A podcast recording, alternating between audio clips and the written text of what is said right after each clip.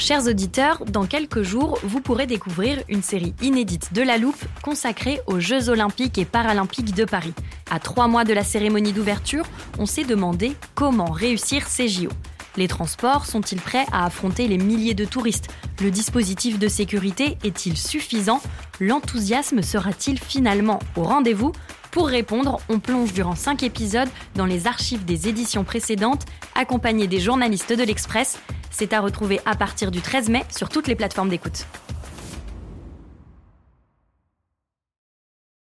Ryan Reynolds here from Mint Mobile. With the price of just about everything going up during inflation, we thought we'd bring our prices down.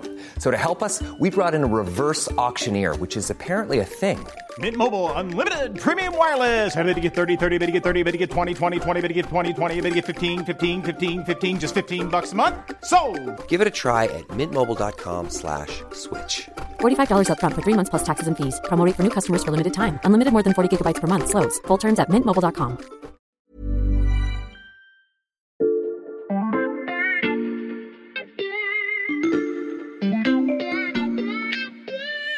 Salut, c'est Xavier Yvon. Aujourd'hui dans la loupe, je vous propose de découvrir ou redécouvrir cet épisode sur les prédictions d'un grand spécialiste de l'intelligence artificielle, le chercheur taïwanais Kai-Fu Lee. Bonne écoute. Je ne vous apprends rien en vous disant qu'à la loupe, on a un léger penchant pour les séries ou les films d'anticipation et de science-fiction. C'est lié à notre tropisme sujet du futur, qu'il s'agisse de progrès de la médecine ou de technologies révolutionnaires comme l'informatique quantique. On vous a déjà diffusé des extraits de Ready Player One, de l'étrange histoire de Benjamin Button ou encore de Minority Report, mais en préparant cet épisode, je me suis rendu compte, et je vous avoue que j'ai été assez surpris, qu'on n'avait encore jamais parlé de la série Black Mirror. Pourtant, une dystopie qui imagine toutes les conséquences néfastes que pourrait causer notre addiction aux écrans, c'est difficile de faire plus loupesque, comme on dit entre nous. Suffit de regarder autour de nous Tout le monde est accro à ces trucs Et finalement, je suis plutôt content qu'on ait gardé cette référence-là pour aujourd'hui, car dans cet épisode, il sera question d'une compagnie d'assurance qui tente de s'immiscer dans les relations privées de ses clients au nom de leur santé, d'enfants qui apprennent l'histoire-géographie auprès d'une cendrillon plus vraie que nature, et de chauffeurs routiers massivement reconvertis en réparateurs de robots. Sauf qu'il ne s'agit plus de scénarios d'une série Netflix, mais de projections très sérieuses pour les années à venir. Elles sont signées Kai-Fu Lee, l'un des meilleurs spécialistes mondiaux de l'intelligence artificielle, et on a eu la chance de l'interroger à l'Express. Yeah, I'm. You know, ever since my childhood, I've been um, fascinated by very difficult, challenging problems. Que valent les prédictions de cet homme fasciné par les problèmes très compliqués et stimulants depuis sa plus tendre enfance? Et surtout, dessine-t-elle un univers aussi sombre que celui de certains épisodes de Black Mirror? Ce sont les questions que l'on passe à la loupe aujourd'hui.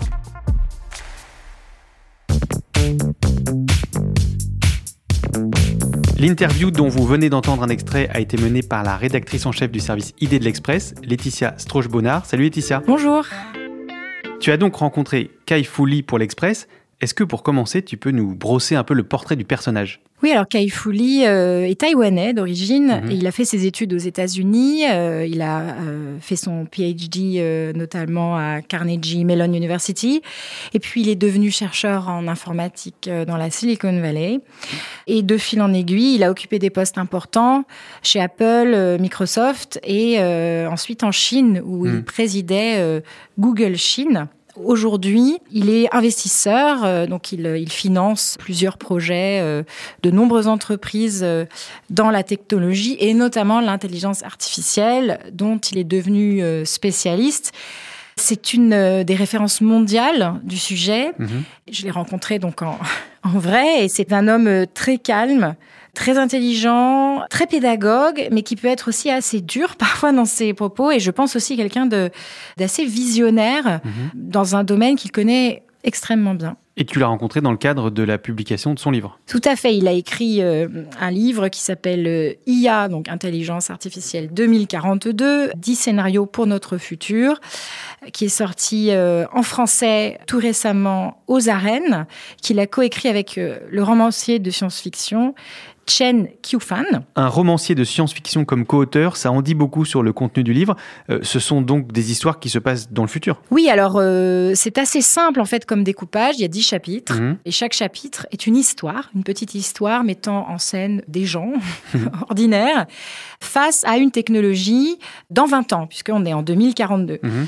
Et souvent, ce sont euh, des technologies dont on a entendu parler, mais qui ne sont pas pleinement appliquées. Alors, par exemple, il y a les véhicules autonomes, Mhm. mais il y a des technologies euh, qu'on connaît, mais qui sont beaucoup plus embryonnaires, comme euh, l'informatique quantique. Et à chaque fois, il y a une histoire, et puis après, Kai fait une analyse. Et la première de ces dix histoires, je l'évoquais en introduction, c'est celle d'une compagnie d'assurance. Oui, d'une compagnie d'assurance euh, tellement parfaite, euh, en fait, que euh, elle permet aux, aux gens qui souscrivent à ces assurances d'avoir un traitement complètement personnalisé, Mhm. donc via une application. Et cette assurance, évidemment, elle veut le bien euh, des assurés. Les intérêts semblent alignés, au sens où, euh, quand on s'assure aussi contre des risques, euh, on n'a pas envie de tomber malade ou d'avoir un accident. L'assurance a les mêmes intérêts. Et donc, dans le cas de la personnalisation de cette assurance, l'héroïne, qui est une adolescente hein, de l'histoire, reçoit des conseils sur ses comportements et la façon dont ils doivent l'aider à rester en bonne santé. They don't want us to get sick. If we get sick, I lose, they lose. Et il se trouve qu'en fait, la compagnie a tellement d'informations sur la vie personnelle des gens qu'elle en vient à s'immiscer dans leur vie privée. En l'occurrence, la jeune fille a un, un petit ami qui vient d'un milieu social moins favorisé qu'elle. Social status may bring her Et le fait même qu'elle soit en couple pourrait avoir un impact négatif euh, sur sa santé health problems or et donc euh, indirectement sur la, la prime d'assurance de la jeune fille. Et l'assurance essaie de s'immiscer dans leur relation, donc ça devient complètement dystopique. Hmm, ça ferait effectivement un bon début d'épisode de Black Mirror. Et comment ça se finit cette histoire, Laetitia? Alors, je ne sais pas s'il faut dévoiler euh, la fin de, de l'histoire pour ceux qui aimeraient la lire, mais euh, ça se finit plutôt bien et ça se finit sur une réflexion sur euh, la liberté humaine, c'est-à-dire euh, qu'est-ce qui reste possible de choisir euh, malgré toutes les prévisions que peuvent nous donner les applications. Ensuite, Kai Fu Lee, lui, il va plus loin. Euh, il se demande comment, en fait, quand on conçoit une intelligence artificielle de ce type, on peut euh, minimiser son impact et son influence, son immixtion dans la vie privée des gens, en lui apprenant notamment eh bien, à choisir l'intérêt des personnes à long terme, et pas seulement dans le court terme euh, Hmm. de, de la prime d'assurance. Donc une piste pour euh, maîtriser le scénario avant qu'il n'échappe euh, aux humains. Tu voulais aussi nous parler d'un autre chapitre du livre de Kai Fu Lee, Laetitia.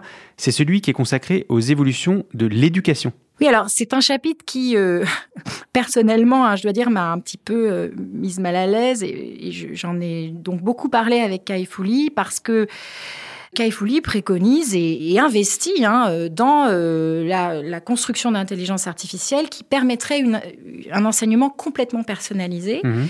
Et ça passe par plusieurs choses. Ça passe notamment pour lui par euh, des sortes de tuteurs virtuels euh, qui peuvent donner des cours. Je trouve ça euh, un petit peu euh, un petit peu surprenant. Et ma première réaction, c'était de lui demander si c'était possible, vu que pendant la, la pandémie de Covid-19, euh, on a essayé de faire des cours en ligne très simples, très simples pour euh, les tous. élèves. Euh, vous l'avez peut-être subi comme parents, et que ça n'a pas marché.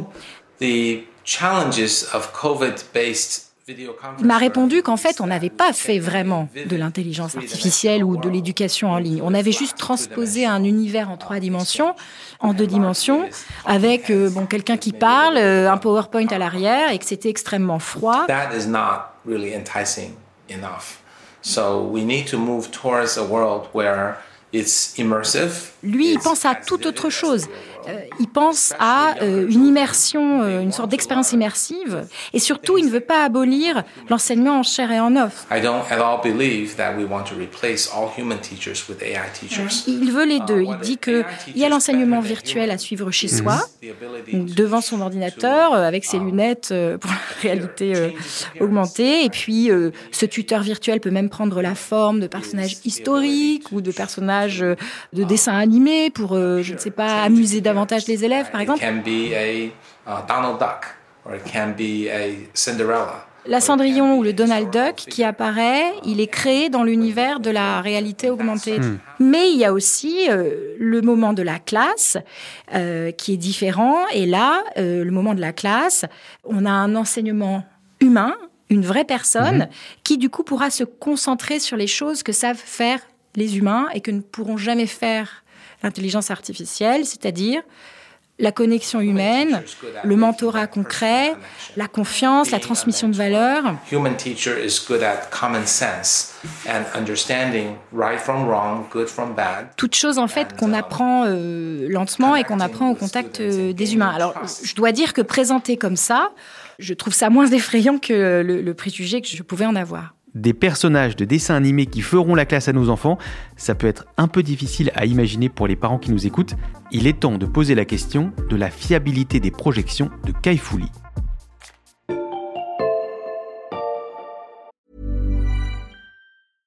I'm Sandra, and I'm just the professional your small business was looking for. But you didn't hire me because you didn't use LinkedIn jobs. LinkedIn has professionals you can't find anywhere else, including those who aren't actively looking for a new job but might be open to the perfect role, like me.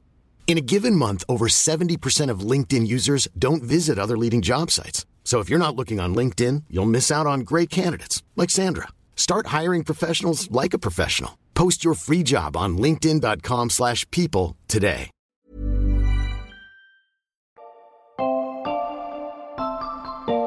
Uh, the way one can make predictions is you draw from trends and the trajectories. Laetitia, tu as demandé à Kai Lee comment il imaginait aussi précisément notre futur malgré le caractère imprévisible des progrès de l'intelligence artificielle. Et il t'a donc répondu que tout était une question de tendance et de trajectoire. Oui, parce que euh, moi j'étais un petit peu sceptique quand euh, on lit un livre qui nous parle de projection à 20 ans. Mhm. Enfin, en tout cas, moi, ma, mon- ma première réaction, c'est de me demander comment on peut faire ce genre de prévision. Alors je lui ai demandé, évidemment, euh, il ne se laisse pas déstabiliser par ça, parce que c'est tout cela est très sérieux. En fait, il parle de technologies qui existent ou qu'on est sur le, le point de finaliser. Mhm. Il en regarde l'état actuel pour chacune et euh, il regarde la tendance passée. Et ensuite, il extrapole à partir de la tendance passée la tendance future.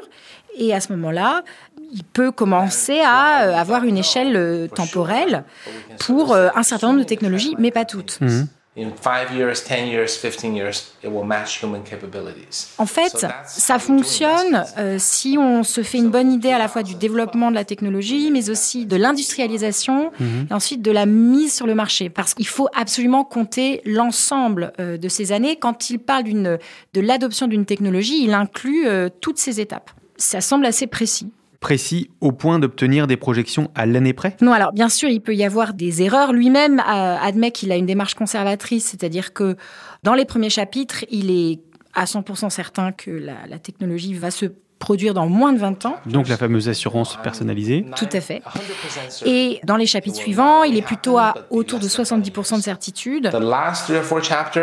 The last three or four chapters, I may be only 70% certain. Et peut-être en plus de 20 ans. Et donc là-dedans, par exemple, il y a euh, l'informatique quantique. Ensuite, il a même distingué les aires géographiques. C'est-à-dire que euh, pour les premiers chapitres, il prend des aires géographiques qui sont moins avancées technologiquement, donc euh, comme l'Inde ou le, le Nigeria en l'occurrence, et il termine par les plus avancées. Bon, il met la Chine en dernier et les États-Unis en avant-dernier. Et il m'a dit, voilà, euh, donc ça, je, je cite son chiffre, euh, les technologies dont il parle ont 80% de chances de se produire entre 5 et 25 ans. Après, euh, évidemment, il ne peut pas mentionner les technologies qui n'existent pas encore. Et ça, Mm. c'est important. Il y a toujours ce qu'on appelle des technologies de rupture. Lui-même, euh, d'ailleurs, m'a donné des exemples. C'est-à-dire que quand Internet est arrivé, les spécialistes étaient capables de prédire un certain nombre de technologies. Et Hmm. lui-même euh, me dit, voilà, très modestement, j'aurais Hmm. prévu bon, énormément de choses. social network, Les réseaux sociaux, web par exemple. Alors, avant les réseaux sociaux, évidemment, euh, le, le web, les pages web. Mais il me dit, je n'aurais pas prévu euh, Uber, par exemple. I probably would not have predicted Uber. Parce que euh, Uber, c'est une application d'Internet qu'on n'aurait pas forcément imaginé à l'époque. Je trouve que c'est vraiment intéressant de reconnaître la différence, en fait, entre euh, ce qu'on est capable de prédire et ce qu'on avoue ne pas pouvoir prédire. Hmm. L'autre chose très intéressante qui m'a plu aussi, c'est que euh, je lui ai demandé si euh, il investissait dans, ces- dans les technologies dont il parle. We are investing uh, hundreds of millions of dollars. Et il m'a répondu que, évidemment, il, il- dans son livre, il ne faisait pas la publicité de technologies dans lesquelles il n'investissait pas. Currently is quantum. Seule l'informatique quantique, il me semble, fait encore exception dans ses projets, mais je pense que ça viendra. Les scénarios de Kaifouli ont donc 80% de chances de se réaliser d'ici 5 à 25 ans, et un bon indicateur du niveau de confiance qu'il a dans ses prédictions, c'est qu'il n'hésite pas à parier dessus, au sens propre du terme. Mais la grande différence avec Black Mirror, c'est que le spécialiste imagine un monde utopique permis par l'intelligence artificielle.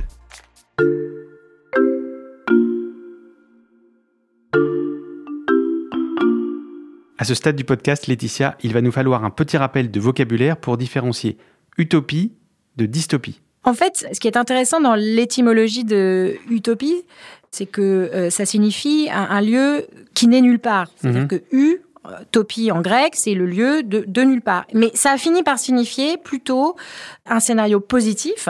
Et c'est étonnant parce que ça n'est pas forcément inscrit dans l'étymologie.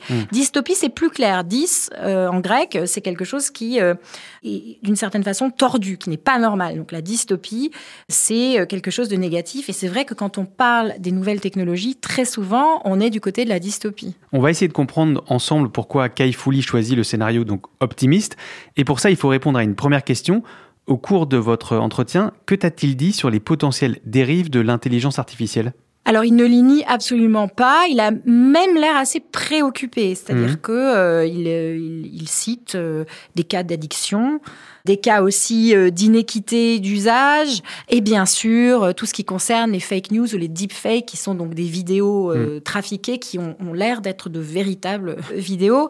Après, alors, Kai Fu Lee, c'est un technophile, hein, au sens le plus littéral qui soit. Il pense que ces problèmes sont résolus d'abord et peuvent être résolus d'abord par la technologie. Donc, euh, moins par le gouvernement ou la régulation, Mhm. ça, ça vient vraiment en dernier lieu.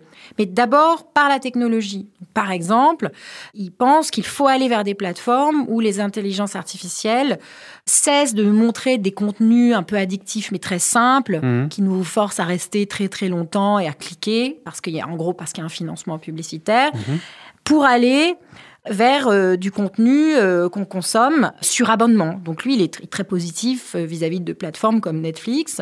Il estime que sur ces plateformes, en fait, on paye le même prix, qu'on y reste une heure ou- ou dix heures. Enfin, la plateforme n'a pas intérêt à nous faire regarder le plus longtemps possible. Ça, c'est pour les effets sur nos vies quotidiennes. Si on dézoome un peu, Laetitia, euh, se pose aussi la question des emplois potentiellement détruits dans un monde où l'intelligence artificielle progresse vite.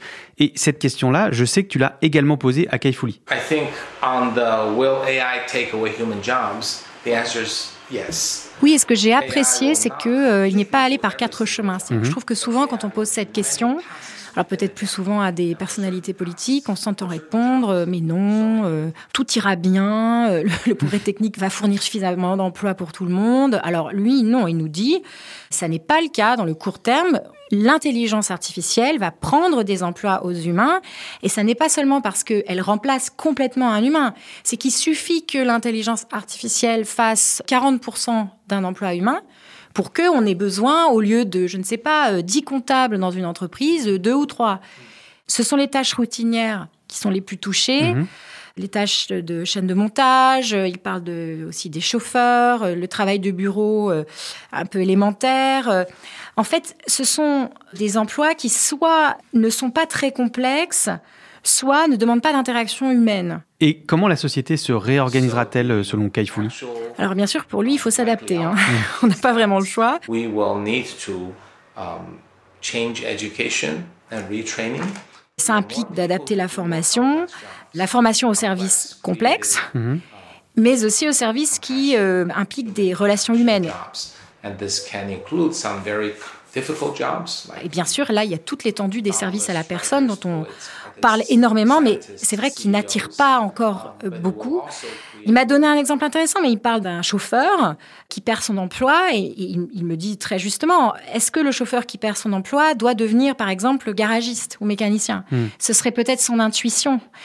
Mais le problème, c'est que si son travail de mécanicien n'existe plus dans 10 ans ou, ou pas sous cette forme, euh, il aura perdu du temps. Est-ce qu'il n'est pas plus important de s'adapter vraiment plus vite, de sauter une étape et d'aller directement vers des métiers liés à l'intelligence artificielle Alors, par exemple, il me parlait euh, de ce qu'on appelle des réparateurs de robots ou des data labelers. Donc, ce sont des gens qui étiquettent les données et ça, ça demande des niveaux de compétences euh, très diverses. Et Kai Fu Lee n'a pas de doute. Pour lui, cette adaptation devrait bien se passer.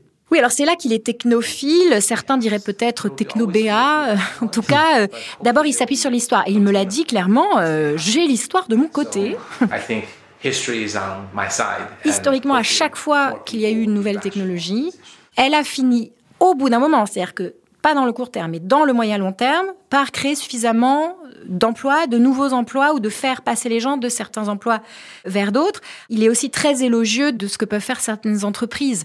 J'ai bien aimé qu'il cite Amazon qui euh, a, donc a créé un, grand programme de formation euh, pour ses employés. qui- en gros, euh, ceux-ci ont accès jusqu'à 4 ans de formation à de nouveaux métiers. Alors après, il va encore plus loin. C'est-à-dire quand vous arrivez vers les derniers chapitres, il va jusqu'à faire l'éloge d'une société où en gros euh, les coûts sont tellement bas que euh, on pourra réduire euh, le problème de la pauvreté. hein. Or I could describe a world where we have enough for everyone. Pour lui, ça va très loin. On sera libéré des métiers de routine. On atteindra même une espèce de plénitude. Il utilise le terme. D'où la vision utopique plutôt que dystopique. Oui, alors là, il faut le suivre. Mais je dis que c'est intéressant parce que c'est rare de trouver ça chez les spécialistes des technologies. Il y a quasiment une spiritualité, en fait, euh, qui de sa vision du monde. Il est très critique vis-à-vis de l'égoïsme contemporain. Euh, il pense qu'en fait, on a les moyens de beaucoup mieux partager la richesse, euh, mais qu'on ne, ne fait pas parce qu'on ne le veut pas. Voilà, après, ça fait quand même d'une conversation avec quelqu'un comme ça quelque chose de très original, parce qu'il y a à la fois euh, la foi extrêmement forte dans la, dans la technologie, et parfois même un peu brutale, et puis en même temps, euh, l'envie de construire un monde meilleur. Un monde où on met les égoïsmes de côté pour partager les richesses, est-ce le seul horizon envisagé par Kai Fu Lee, Laetitia Ou est-ce qu'il évoque parfois un scénario où les choses ne tournent pas de cette manière? Alors, pas vraiment. Mais je lui ai posé quand même la question dans toute l'histoire, parce que lui me parle de l'histoire. Moi, Mhm. je lui dis, mais vous savez, dans l'histoire, il y a eu aussi des oppositions très fortes aux technologies. Je lui cite le mouvement des Ludites, qui était un, un mouvement anglais, d'ouvriers anglais, qui sont, sont rebellés contre la révolution industrielle, Mhm. qui cassaient leurs outils. Parce que, euh, en gros, bah, les, les outils prenaient des emplois aux artisans euh, et qui ils refusaient voilà, tout, tout le système euh, capitaliste. Alors là, euh, Kai Fu Lee est, il est vraiment sans concession. Il a prononcé le mot de darwinisme. Il, il m'a dit que ceux qui refusent d'embrasser les nouvelles technologies se feront distancer et qui seront d'une certaine façon obsolètes, qui ne seront plus dans le jeu. Il m'a donné quelques exemples, bon, qui tombaient sous le sens. Un journaliste qui refuserait d'écrire sur un ordinateur, mais qui écrirait tout à la main et qui taperait ensuite euh, sur une machine à écrire ses articles, perdrait énormément de temps. Lui, il me dit 80% de son temps.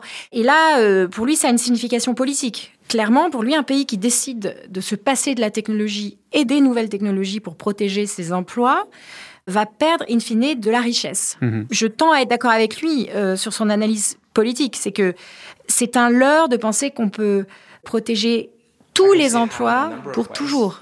Et si on regarde dans le passé, il y a des emplois qui ont disparu. On n'a plus de cocher, par exemple, euh, parce que bah, on n'a plus de carrosse. This is Darwinism.